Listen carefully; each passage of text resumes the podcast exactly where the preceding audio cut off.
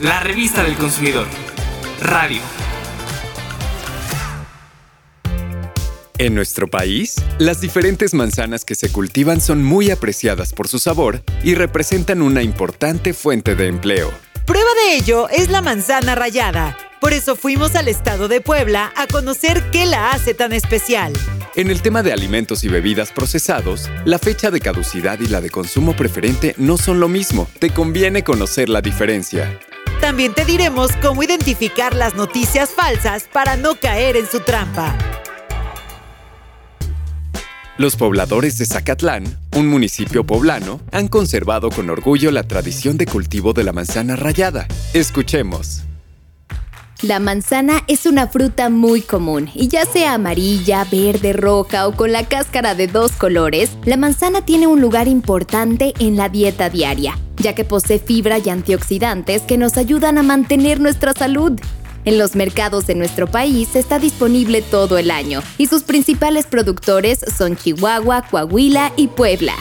Y en este último estado se ubica un pueblo mágico conocido comúnmente como Zacatlán de las Manzanas, en donde se cultiva la manzana rayada. Esta es muy jugosa, tiene una consistencia firme y sabor agridulce que la hacen única y pieza fundamental de platillos y bebidas de la región. Así presume Yolanda Vázquez, fruticultora de Zacatlán, el cultivo de esta manzana, sus características y cómo la transforma. La manzana rallada tiene un sabor agridulce, que es el que los distingue. Un árbol de manzana se siembra, requiere de cuidados y más que nada nuestro hermoso clima. Es un clima templado que lo hace característico para que produzca. Un árbol va a iniciar a los seis años dando producción, pero en menor escala. De los 10 años en adelante es cuando llega a producir más. El tipo de tierra tiene, es algo muy fundamental para el desarrollo de la manzana y para darle ese sabor agridulce que, lo, que la caracteriza. La temporada de la manzana rallada es a fines del mes de julio y todo el mes de agosto. Con manzana hacemos principalmente el vino, el refresco, eh, la manzana hojaldrada, los pies y también elaboro el mole con manzana. La cosecha de la manzana da trabajo a familias enteras y logra crear un círculo económico en la comunidad. La gran mayoría de fruticultores de eso vivimos, de la producción de manzana. Y pues de ahí dependen económicamente muchas familias. Muchas personas por esta temporada baja personas de la sierra, vienen personas a buscar trabajo y los ocupamos para, este, para la cosecha de manzana. Esta fruta es tan versátil que la podemos transformar en distintos platillos, dulces y bebidas. Prueba de ello es una tienda artesanal ubicada en el corazón de Zacatlán. Este lugar tiene más de 80 años realizando productos con jugo natural de manzana, entre los cuales destacan mermeladas, refrescos, sidras y hasta salsas dulces y muy picosas. Lilia Martínez, creadora de estos productos, nos comparte un poco de sus características. Nuestros productos en realidad son artesanales, llevan jugo de manzana, no llevan concentrados, entonces por lo consiguiente de verdad es un producto natural. Somos afortunados por poseer una amplia variedad de frutas y verduras en nuestro país. Aprovechémoslas. Aunque en México la manzana está disponible todo el año, su mejor temporada es de julio a octubre.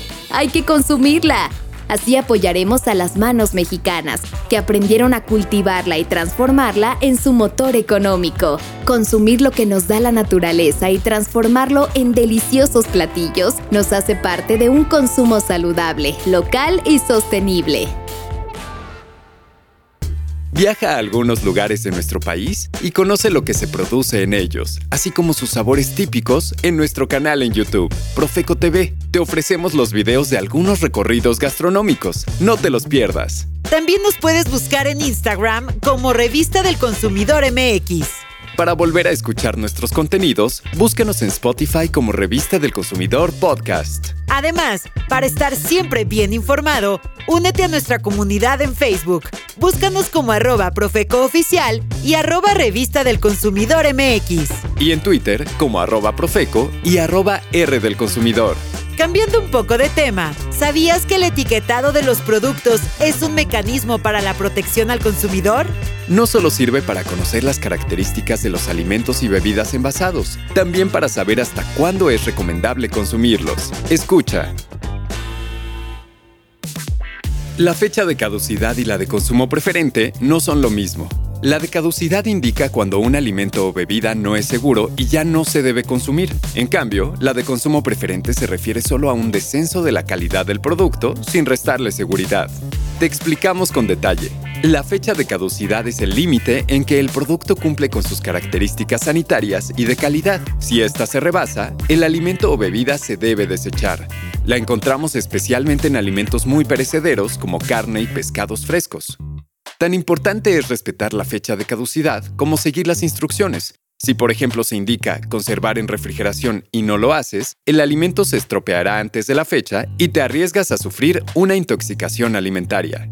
Debes leer siempre la etiqueta. Escucha otro ejemplo de las indicaciones de uso. Una vez abierto el envase, consumir en tres días.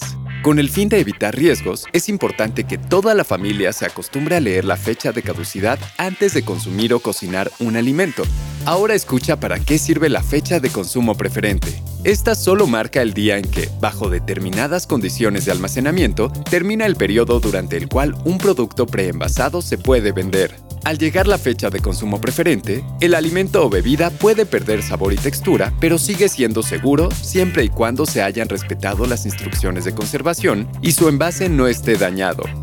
Para que tu dinero no termine en la basura y no desperdicies alimentos, te recomendamos revisar periódicamente tu alacena y refrigerador y hacer una lista de lo que tienes para consumirlo o, en su caso, donarlo antes de que caduque. Y recuerda, si un comercio vende productos con fecha de caducidad vencida, llámanos y presenta tu denuncia. Te recordamos los números del teléfono del consumidor 55 5568 8722 y 800 468 8722. También tenemos a tu disposición el correo asesoría@profeco.gov.mx y nuestra página teléfono del consumidor.gov.mx. A nadie nos gusta el engaño y si es a nivel masivo puede ser muy dañino. Por eso, se dice que las noticias falsas son la otra pandemia. Escucha cómo evitarlas. No caigas en la trampa de las noticias falsas. ¿Sabes qué es la infodemia?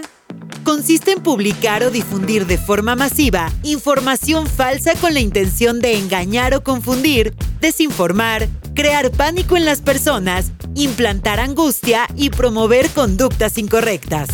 La gente suele tomarlas como ciertas y no las cuestiona, pese a que en muchas ocasiones se van modificando mientras se difunden. Tienen una gran capacidad de propagación, principalmente por medio de las redes sociales y en las aplicaciones de mensajería instantánea. Debemos evitar la propagación de las noticias falsas porque implican riesgos para la sociedad, algunas de sus consecuencias son, por ejemplo, la desinformación y la propagación de rumores que pueden afectar el estado de ánimo o crear pánico. Restar la credibilidad de una persona o empresa, crear cuadros de histeria colectiva y generar riesgos para la salud.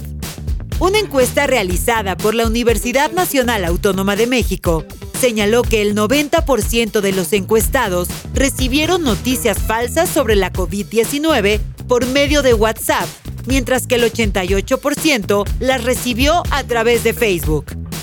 No seas parte de la mentira. Ponle un alto a la difusión de las noticias falsas. Desconfía de mensajes reenviados si la fuente no es confiable. Si te llegan mensajes que dicen reenviado muchas veces, quiere decir que fue reenviado más de cinco veces después del remitente original y el hecho de que un mensaje se comparta muchas veces no lo hace cierto. Verifica que la noticia sea actual y se haya realizado en el lugar señalado. Su contenido debe ser creíble, original y real.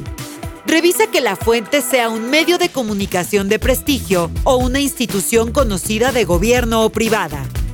Si detectas información, videos o imágenes incoherentes o poco creíbles, duda y busca otras fuentes. Sé responsable, tómate el tiempo de validar las noticias. Si tú no caes en la trampa, evitarás propagar eso que de tan dañino se ha ganado el nombre de infodemia. La revista del consumidor. Radio.